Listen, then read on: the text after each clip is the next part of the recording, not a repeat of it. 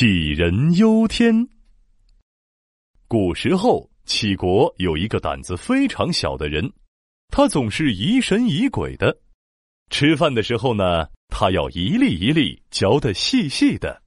万一小米粒在我肚子里发芽了怎么办？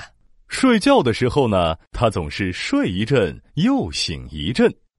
万一做梦了，在梦里迷路回不了家了怎么办呢？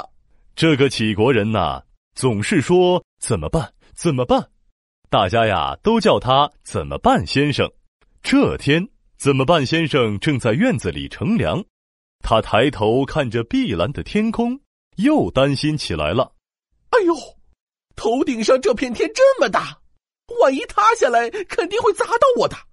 怎么办？怎么办？这可怎么办呢？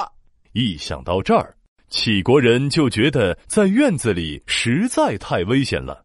赶紧躲进了房间，一连好几天都不敢出门。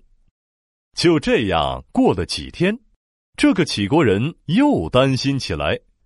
哎，如果天塌下来的话，这屋顶肯定也会被压坏吧？那我还是躲不过呀！怎么办？怎么办？这可怎么办呢？他焦急的在房间里转着圈圈，突然一拍脑门，钻进了床底下。嗯，还是床底下比较安全。可是呀，没过两天，他又觉得躲在床底下也不安全。唉，屋顶塌下来，肯定也会把床压坏的，我还是会被压死。怎么办？怎么办？该怎么办呢？这下好了，这个杞国人呢，饭也不吃了，事也不做了，连觉都不敢睡了。他每时每刻都担心天会掉下来砸在自己的脑门上，家人怎么劝都没有用。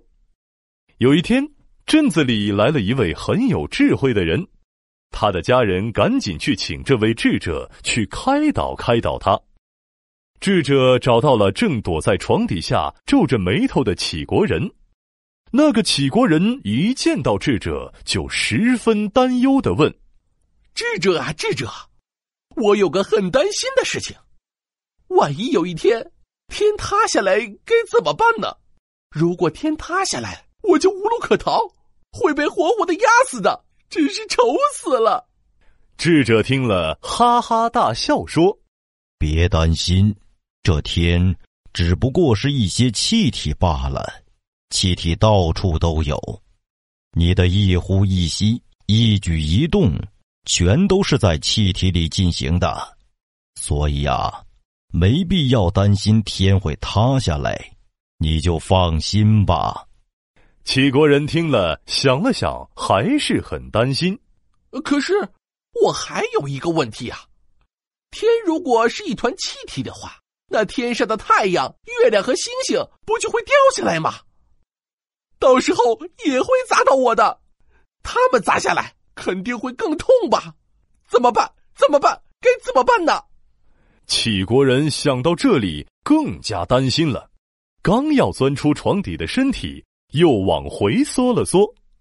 智者耐心的回答说：“天很大很大，太阳、月亮和星星相对于天来说是很小很小的，他们是不会掉下来的。”杞国人听到智者这么说，终于松了一口气。哦，如果真的是这样，我就放心了。于是他不再躲在床底下了，整个人呢也精神多了。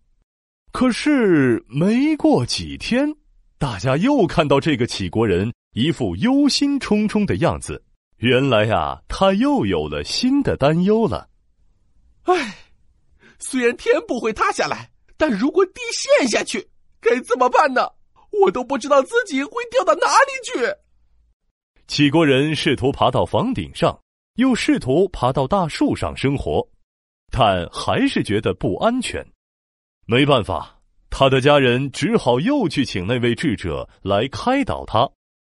智者来到大树下，对抱着树干不肯撒手的杞国人说：“你先下来吧。”我们脚下的土地呀，不过是一些堆积的土罢了。